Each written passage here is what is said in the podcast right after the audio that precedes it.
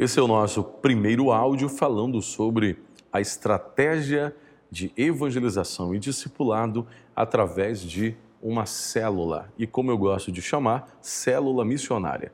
Primeiro, eu preciso, claro, concordar. É, uma vez alguém disse assim para mim, Pastor Alessandro, é, célula não tem na Bíblia. Eu disse, é verdade, a palavra célula, até onde eu sei, ela não existe na Bíblia Sagrada com essa denominação. Até porque a palavra célula é uma palavra da biologia humana.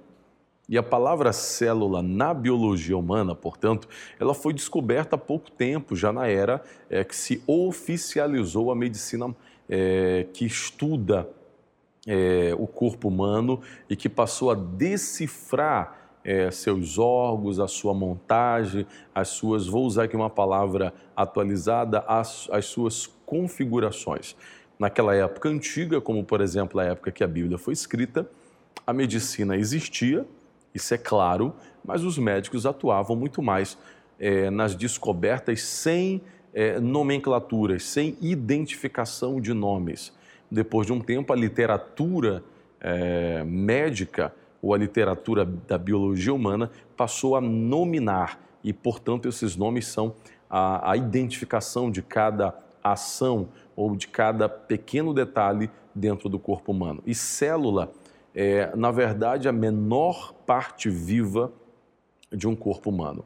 A célula humana, a biologia humana, é a menor parte viva de um corpo humano. Você sabe muito bem que quando a gente arranca um cabelo, você tem ali, que não é o meu caso, porque eu já estou careca, mas você tem aqui o, a chamada raiz do cabelo, o bulbo capilar, e esse bulbo capilar é exatamente formação de células. Tem células vivas ali e à medida que essas células morrem, o cabelo vai crescendo ainda mais, por incrível que pareça. A única parte viva do cabelo é a parte que está dentro na raiz. Se você coçar literalmente a sua pele e você meio que esfoliar a pele, você vai ter vestígios é, da sua, das suas próprias células debaixo das suas unhas. Então, é, a célula humana é isso é a menor fração de uma vida humana. Se você está com a sua mão encostada num pedaço de vidro e você corta, raspando a sua mão naquele canto de vidro, você sai correndo para um outro ponto, numa outra direção, com a mão doendo e ardendo. Mas se alguém vier examinar aquele caco de vidro, pedaços de você estão ali. O que pese você inteirinho já está até recebendo atendimento médico, mas as suas células, elas ficaram naquele cantinho ali, aquele cantinho de um vidro. Então são células vivas, é um pedaço de você. Contém o seu DNA, contém as suas partículas, a sua assinatura biológica.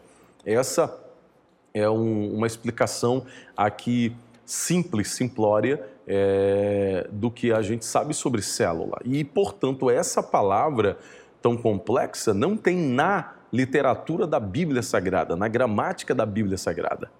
Mas por que então que nós utilizamos é, o nome célula para designar um pequeno grupo de pessoas enquanto igreja? Primeiro, a gente parte do, do entendimento da célula na biologia humana se eu deixo um, uma raspinha da minha pele aqui, é um pedaço de mim que está aqui. Portanto, quando nós pegamos um pequeno grupo de pessoas e nós sabemos que a Bíblia diz que nós somos igreja, que você e eu somos templo do Espírito Santo, e nós enviamos esse pequeno grupo de pessoas para a casa do irmão Zezinho e lá na casa do irmão Zezinho, nós fazemos uma reunião com aquele pequeno grupo de seis, de oito, no máximo 15 pessoas. Então, aquele pequeno grupo também é a igreja. Não é a totalidade da igreja, porque a igreja toda não cabe lá, mas é um pedacinho da igreja que foi enviado para a casa do irmão Zezinho. Portanto, ali é como uma célula, que não é a totalidade do corpo humano, mas é um pedaço daquele corpo que está lá.